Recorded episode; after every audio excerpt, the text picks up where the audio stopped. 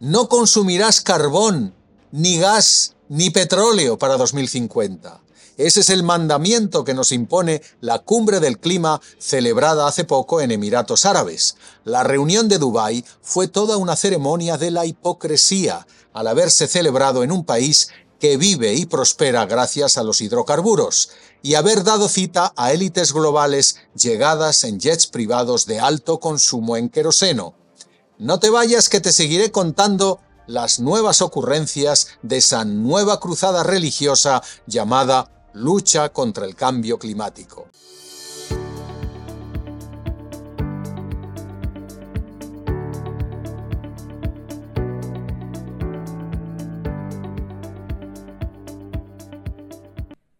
COP28 also needed to signal a hard stop to humanity's core climate problem fossil fuels and their planet burning pollution. Whilst we didn't turn the page on the fossil fuel era in Dubai, this outcome is the beginning of the end. 198 países convocados por Naciones Unidas alcanzaron en Dubái un acuerdo que les compromete a erradicar en los próximos 27 años toda suerte de combustible fósil a fin de combatir sus presuntos efectos nocivos contra el cambio climático. Es decir, para 2050 deberá eliminarse cualquier emisión artificial, es decir, humana, de CO2 a la atmósfera. Net Zero, Net Zero lo llaman. Para cumplir esa meta, los países signatarios indicaron que en el horizonte de 2030 deberá triplicarse la capacidad instalada de energías renovables, es decir, de origen solar y eólico, pero también hidráulica y nuclear. ¿Cómo me recuerda esto a aquellos planes quinquenales de la Unión Soviética, esos que jamás se cumplían? En el caso de la cumbre COP28, los acuerdos son indicativos, es decir, no vinculantes, así que habrá países que someterán a su población a una empobrecedora política de transición energética, mientras que otras naciones, eh, países en desarrollo, se harán los locos y no aplicarán en absoluto nada de nada. Por último, tenemos a China, principal ganador de esa cumbre de Dubái. La República Popular podrá disimular su título de principal contaminador del planeta, porque lo que importa ahora es que se consolidará como principal fabricante y exportador de tecnologías supuestamente limpias. China es la Arabia Saudí de las renovables, al fabricar colosales cantidades de paneles solares y turbinas eólicas.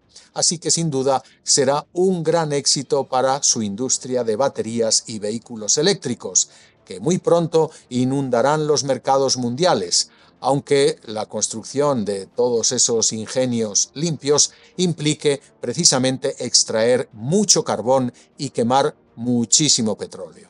Para China, esto del clima es, ante todo, un gran negocio.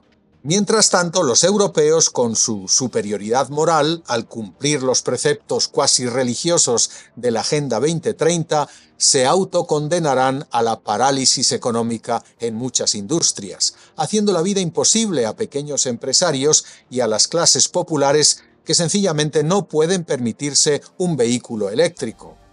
Como todo lo que deciden los sabiondos que gobiernan el planeta, se fijan en grandilocuentes objetivos, partiendo de premisas ideológicas no basadas precisamente en la evidencia científica. Dan por sentado que el cambio climático es un fenómeno causado por el hombre. Que hemos tenido años tórridos es verdad, pero que eso haya sido causado por la actividad humana todavía no se ha demostrado. Pero da igual, la máquina totalitaria ya está en marcha, bombardeándonos a diario en los medios con mensajes apocalípticos, haciendo que la gente tenga miedo y se sienta culpable, aplicándoles tasas y gravámenes que deterioran la economía de las clases populares, lavando además el cerebro a los niños con el nuevo paradigma, obligando a los adultos a un estilo de vida de renuncia, renunciar al coche el fin de semana, renunciar a comer carne, renunciar también a tener hijos. Aunque en el occidente desarrollado muchos se toman muy en serio esta religión climática, sus élites la predican, pero en absoluto se la aplican. Entre tanto, en el resto del mundo, que supone el 80% de la población, se pasa olímpicamente de todo esto. Nada de nada compromete la declaración de Dubái, aunque haya sido rubricada por más de 190 países. Es una declaración de buenas intenciones, porque sin duda alguna será utópico llegar al año 2050 erradicando los combustibles fósiles. Basta extrapolar lo que ya está sucediendo en estos momentos. Hay coches eléctricos que no sirven fuera de las ciudades, cuyas baterías se agotan cuando hace frío o llueve. En Noruega, país en el que el 20% de los coches son eléctricos, el municipio de Oslo adquirió 183 autobuses eléctricos. Tras 90 recorridos se quedaron sin servicio porque sencillamente no soportan temperaturas de 10 grados centígrados bajo cero. Así que 100 millones de euros tirados a la basura, pero gran negocio para el vendedor chino. De California a Holanda, la infraestructura eléctrica no es capaz de abastecer la pequeña parte de vehículos eléctricos que están circulando. Los taxistas que se pasan al eléctrico terminan lamentándolo porque no pueden operar más de seis horas diarias o porque sencillamente una avería resulta demasiado costosa. Según la Agencia Internacional de la Energía, si se quiere llegar al objetivo de Dubái, habrá que duplicar la inversión en la red eléctrica mundial en más de 600 mil millones de dólares anuales, al mejorar y añadir 80 millones de kilómetros de cables eléctricos. El problema es que eso no es posible en países en desarrollo que tendrían que endeudarse más de lo que están cuando apenas logran abastecerse de energía y ahí ha patinado Dubái, porque no se prevé ningún tipo de ayuda a esos países para la cacareada transición energética. Para ese objetivo de reducir las emisiones será necesario reclutar a 7 millones de electricistas y generar un teravatio de potencia renovable por año, o sea, más del doble de lo que se genera actualmente, hasta llegar a 11 teravatios de capacidad para el año 2030. Ver para creer. Sin duda es positivo el diversificar las fuentes de energía y reducir la dependencia de los combustibles fósiles, que contaminan y algún día se van a acabar. El problema es ponerle un calendario político basado en presupuestos ideológicos y obligar de forma coactiva a la gente a aplicar esos objetivos.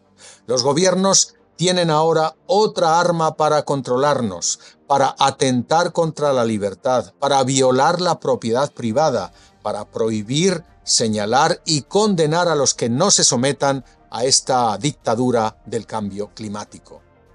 Los políticos también tienen un nuevo pretexto para robar al ciudadano con impuestos ecologistas, mientras se reparten ese dinero público en negociados y empresas en las que sin duda tienen grandes intereses. Una vez más, no nos dejemos.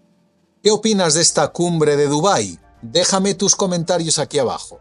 Agradezco tus me gusta y si no lo has hecho ya, suscríbete a este canal que hago con gran esfuerzo, con total y absoluta independencia. Muchas gracias y hasta pronto.